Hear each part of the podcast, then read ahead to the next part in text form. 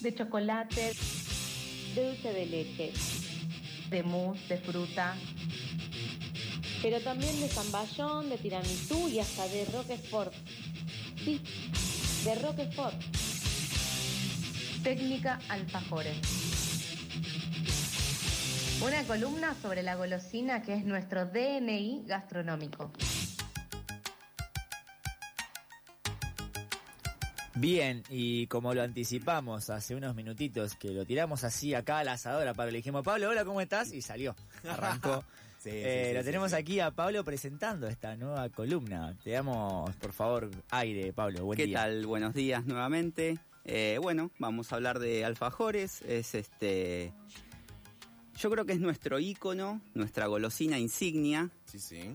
Yo creo que nos representa tanto y nos sentimos tan identificados porque un poco es parecida a nosotros. Es eh, muy versátil, es camaleónica, un poco como somos los, los argentinos, que tenemos que andar ahí viendo cómo nos adaptamos, cómo... Ahí garroneando. Claro, sí. Recién decíamos que el alfajor era ideal para, para un desayuno, pero también para una merienda, ¿Por qué Para- no de postre? para un postre, Eh. Una torta improvisada cuando cumplís a fin de mes y no estás llegando. Ay, Es sí. una velita, claro. Claro, exacto. sí. Sí, sí, sí. Se adapta y es... Yo creo que por eso es algo tan icónico nuestro y, como siempre digo, es nuestro DNI gastronómico. Excelente. Yo, Yo he ido a Ecuador, perdón, he ido a Ecuador y no venden, no ti- tienen otro tipo de golosinas. iba con esa pregunta. La verdad que no es algo que he viajado por ahí más deportivamente y no es algo que quizás haya prestado atención, pero tengo entendido que el tema de los alfajores es como... Viene un argentino, se vuelve porque vive afuera, se lleva alfajores. Eh, Sí, Es sí, como- sí, es... eh, buen gran hermano. la añoranza, lo que todo el mundo extraña cuando estás, cuando estás afuera. Pero ¿cuánto sabemos de lo que es la estructura en sí de un alfajor? Porque hoy vamos a hablar de la estructura del alfajor, vamos a hablar de los equilibrios, las armonías, las proporciones. Me siento un poco como el maestro Yoda hablando de, de la fuerza a Luke. Bueno. Mirá que te vamos a escuchar con muchísima atención acá, así que... Sí, sí, sí, bueno, sí, hablemos sí. de la estructura de un alfajor. El alfajor tiene tres componentes básicos. Estamos hablando de un relleno. Vamos Sí. a tomar como base, como ejemplo, el alfajor clásico que todos conocemos de chocolate con dulce de Uf, leche.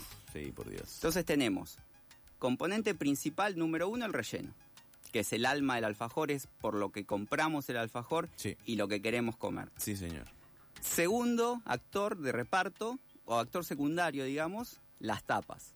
Las tapas o la masa, que son la estructura en sí, lo que nos permite manipularlo, agarrarlo, lo que nos va a dar una buena mordida. Bien. Son como las paredes y las columnas que sostienen nuestro alfajor. Y el tercer ingrediente, que mucha gente le da mucha importancia, pero no tiene tanta importancia, porque es un actor de recontra reparto, es el baño. En este Ah. caso el chocolate. El baño no es tan importante, No es tan importante. O sea, sí es importante, Es pero en un- funcional, claro. en un segundo plano, porque la función del chocolate no es ni satisfacer el deseo de un goloso, ni, ni que comamos un chocolate y que haga crack en nuestra boca. No, no, no. Claro. La función del chocolate es simplemente aislar el relleno y mantenerlo lo más puro posible de lo que es humedad, aire, eh, Algo casi agua. hermético. Claro, sí es como, Ponele. sella- como sellarlo al vacío, digamos. Ay, qué rico. Claro, bien. Qué rico. Ahora, antes de hablar de, de lo que son las proporciones, yo les quiero preguntar a todos, Bien. ¿qué alfajor prefieren ustedes si van a comprar? Uf. ¿Prefieren un alfajor de este tamaño? Estoy haciendo una seña Claro, con mis uno, dedos. uno, uno- uno grueso, De digamos. unos 6, 7 centímetros, Un Claro. doble triple, ponele. con mucho relleno. Ay, Dios. O si prefieren, un alfajor un poco más tranca. Ahora bajé a unos 3, 3 centímetros y medio. Sí. Más tranca. ¿Cuál prefieren ustedes? Eh, yo creo que voy por la segunda opción, porque... Sí, Segunda opción, ahora- muy grande, muy grande. ahora argumentamos. Sí, segunda opción, el, el más tranca. Nico. Uf, no quiero decir marcas, pero un- uno de mis favoritos de la infancia es el blanco de los Jorges. Ahí está. Ahí está, bien. El blanco de los Jorges. Y es grande. es O sea, ustedes- Es, es grueso, me encanta. Por diría ahí. que iría por un lado un poco más tranca y Nico por prefiere un poco más de relleno. Yo soy goloso, exagerado. Ok, bueno, ahora en los siguientes minutos me voy a dar a la ardua tarea de, con argumentos sólidos, eso sí, Bien. tratar de no hacerlos cambiar de opinión, sino de brindar las herramientas eh, y poner las cartas sobre la mesa para que la decisión pueda ser un poco más pensada y que podamos pensar Está qué bien. comemos y no guiarnos por la emoción violenta de quiero relleno, quiero una montaña de dulce de leche. Quiero Por- porquería, claro. Claro, vamos a hablar por qué se dan estas clases de alfajores Bien. y por qué se dan estos desequilibrios. Ok. Lo, un alfajor explotado de relleno obedece, creo yo, a tres factores que podemos analizar. Uno es la bondad, dos Claro. es la malicia y tres es la ignorancia. Pecados capitales casi Ok, todos. Arranquemos Bien. por la bondad. Ok. Nosotros decimos, eh, una empresa dice, ¿no? La gente lo que quiere es un alfajor con mucho relleno, explotado dulce de leche. Nosotros, la industria, que somos bondadosos, le vamos a dar ese alfajor. Esto no, no pasa. No en, funciona así. en este mundo, en este mundo capitalista en el que vivimos, esto lamentablemente no pasa porque la industria no vela por nuestro bienestar, sino que vela por su bienestar, Eso por su bienestar económico. Entonces, no va a ser bondadosos con nosotros porque sí o porque nosotros lo decíamos. Vamos al segundo ítem, que es la malicia. De vuelta la industria. Y acá sí es el origen de, de esta clase de alfajores desproporcionados o con mucho relleno. ¿Qué pasa?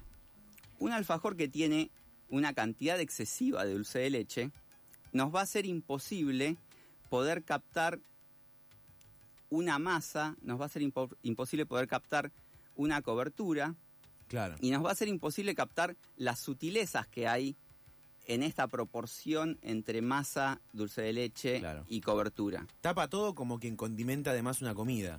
Exactamente. Claro. Pero ustedes me dirán, Pablo, recién acabas de decir que el relleno es lo más importante y es por lo que compramos un alfajor. Sí, pero ahí está la trampa. ¿Por qué? Porque el relleno, si bien es importante, es un todo con la masa y con el baño.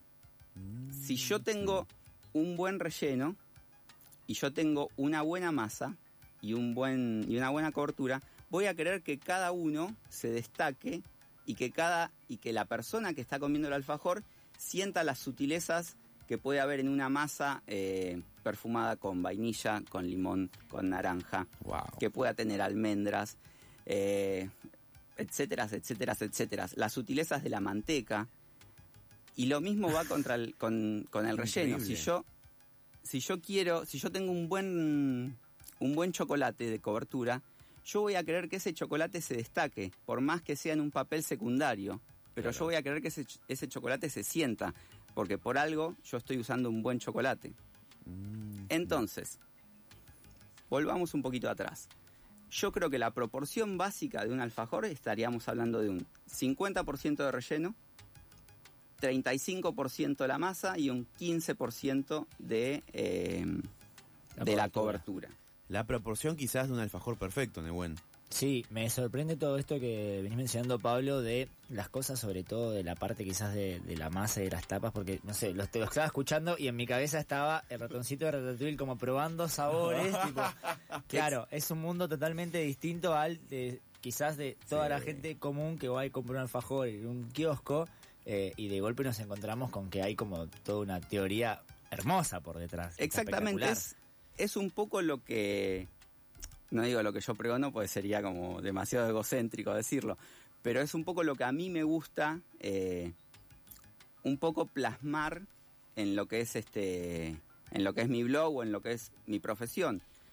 No solo llevarte por lo que decíamos antes, la emoción violenta de, de goloso, de querer comer mu- mucho dulce de leche, sino de pensar un poco lo que estamos comiendo y notar esas sutilezas Claro.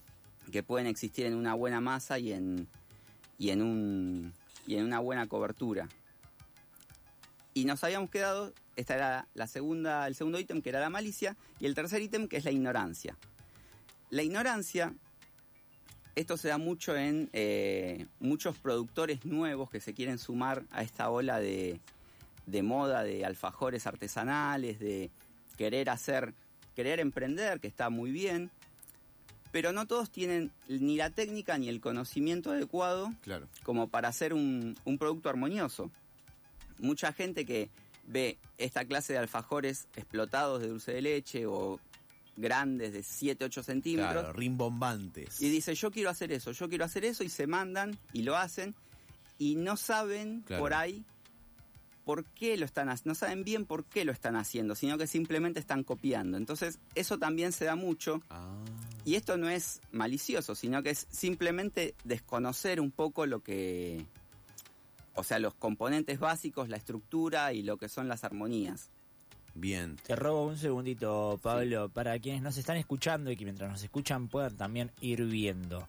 Cuenta de Instagram, después la vamos a volver a repetir igual, pero ahora, Me pueden encontrar en técnica-alfajores en Instagram. perfecto. Ahí están escuchando a Pablo, que lo vamos a dejar seguir ahora, y mientras ya pueden ir pispeando qué onda ese perfil.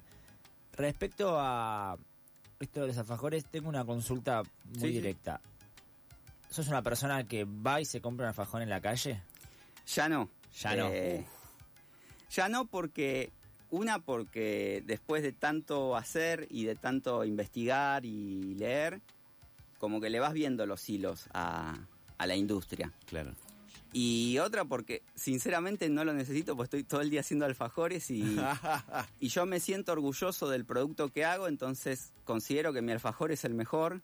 Eh, Ok. Me guardo la humildad en el bolsillo y lo digo. Está bien, está muy bien. Considero que mi alfajor es el mejor, entonces no necesito salir a buscar lo que tengo en casa. Upa, casi piso el mejor alfajor del mundo. Claro. es ese meme. Claro, claro, claro. Bueno, acá te vamos a poner a prueba, vamos a tener que evaluar si, si efectivamente tu alfajor es el mejor. Así Como que Masterchef, sí. Igual sí, de- debo reconocer que, que a veces compro como para hacer comparativas. Está muy pero, bien. pero sí, sí, si tengo que comer, prefiero comer uno mío, que sé lo que estoy haciendo, sé lo que le pongo y, Me gusta. y sé la materia prima que uso. Está muy bien. Excelente todo, Pablito. Para ir cerrando también ya, eh, ¿cómo se viene esta columna?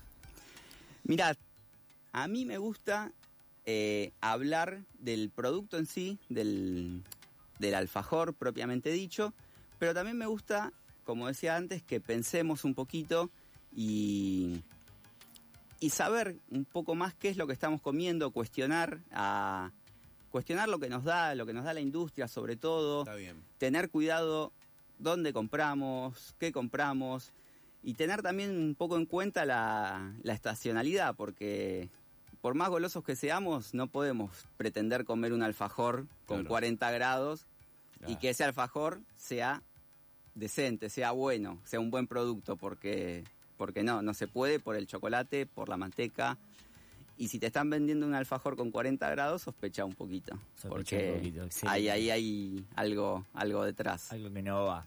Eh, buenísimo, Pablo. Hecha la invitación a quienes nos escuchan para seguir la columna esta en vivo todos los viernes. También Sí. va a estar subida a nuestro canal de Spotify. Sí, por Dios. Pasa por alto y te agradecemos. Bueno, si me dejan, les voy a dejar un, un cliffhanger para la semana que viene. Vamos, Venga. la semana que viene vamos a hablar de la madre de todas las grietas. ¿Cuál? Se los dejo así. No. A pensarla. Ay, Excelente. Dios. Eh, arroba técnica guion bajo alfajores. No se olviden de eso, vayan a seguirlo y vayan a ver si descubren esta semana quién es la madre de todas las grietas. Gracias, Pablito, por no, este por paso. favor, gracias a ustedes.